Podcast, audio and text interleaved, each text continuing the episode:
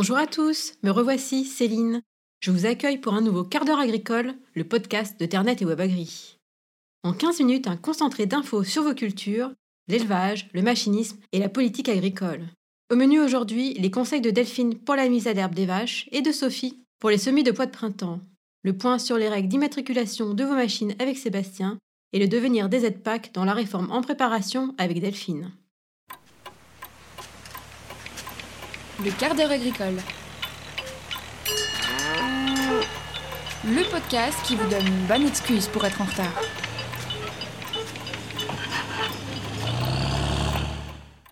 Après la pluie, on espère le beau temps. Delphine, la mise à l'herbe va bientôt démarrer, non?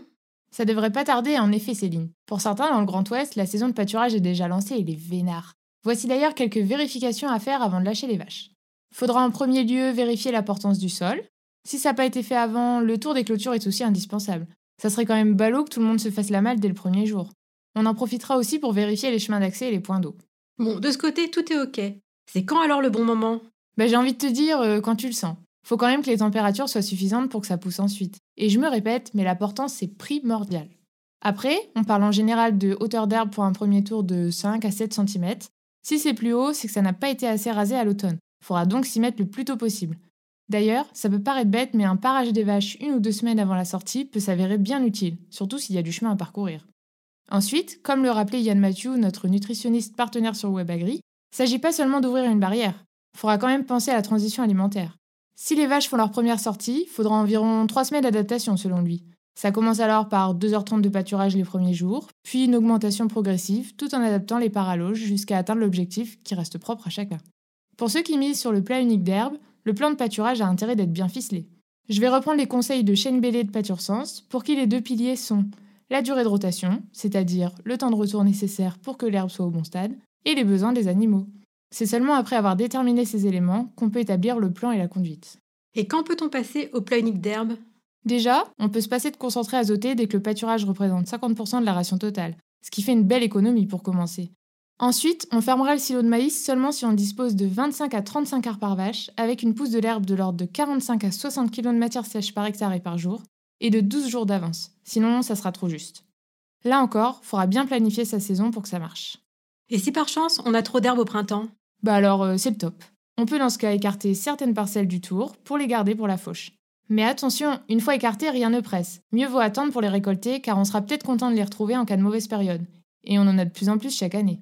À propos de sécheresse, Shane, qui est comme Yann partenaire de WebAgri, nous expliquait cet été qu'il ne faut pas hésiter à se tourner vers d'autres fleurs plus productives l'été, comme la luzerne, le plantain, le trèfle violet ou encore la chicorée.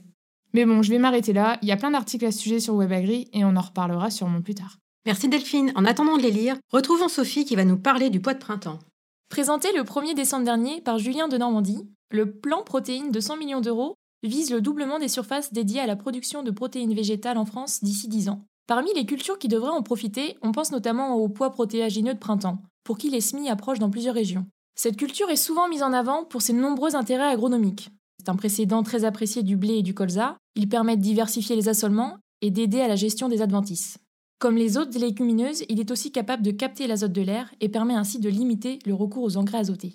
Une belle liste d'avantages tout ça. Pour autant, je n'ai pas l'impression que le poids de printemps ait conquis tous les agriculteurs. Tu as raison Céline. On entend souvent que l'intérêt économique du poids protéagineux se mesure plutôt à l'échelle d'une rotation.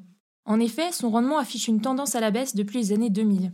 La campagne passée, la moyenne était par exemple de 27,4 quintaux hectares, soit moins 13% par rapport à 2019 et moins 7,2% par rapport à la moyenne 2015-2019, selon les données Agrest. Pourquoi cette baisse? D'après les experts Terrinovia, cela s'explique notamment par les différents aléas liés aux maladies et aux ravageurs. La pression puceron, par exemple, a été particulièrement forte et difficile pour les pois en 2020, entraînant beaucoup de problèmes de virose.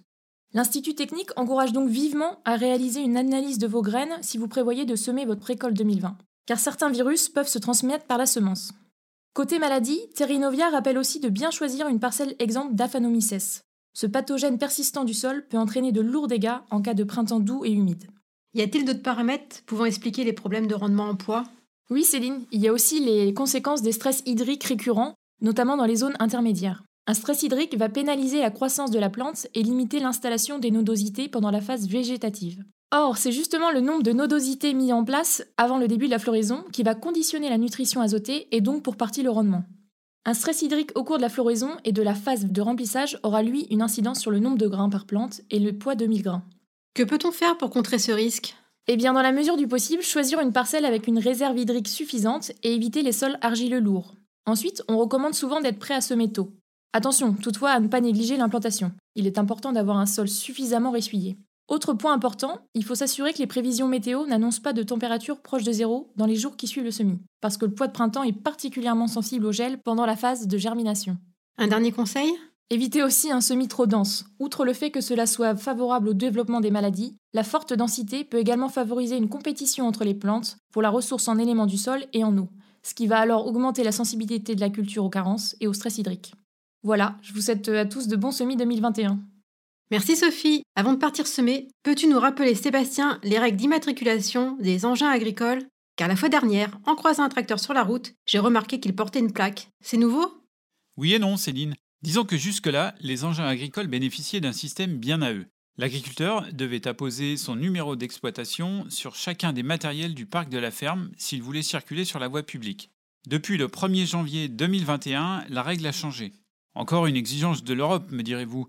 Eh bien oui, c'est en effet la Commission européenne qui a demandé aux États membres de se mettre en conformité avec les systèmes d'immatriculation nationaux. D'où le fait qu'en France, les machines agricoles portent désormais les mêmes numéros que les automobiles, à savoir deux lettres, trois chiffres et deux lettres. L'identifiant est attribué à vie, alors pas celle du propriétaire, mais bien celle du matériel.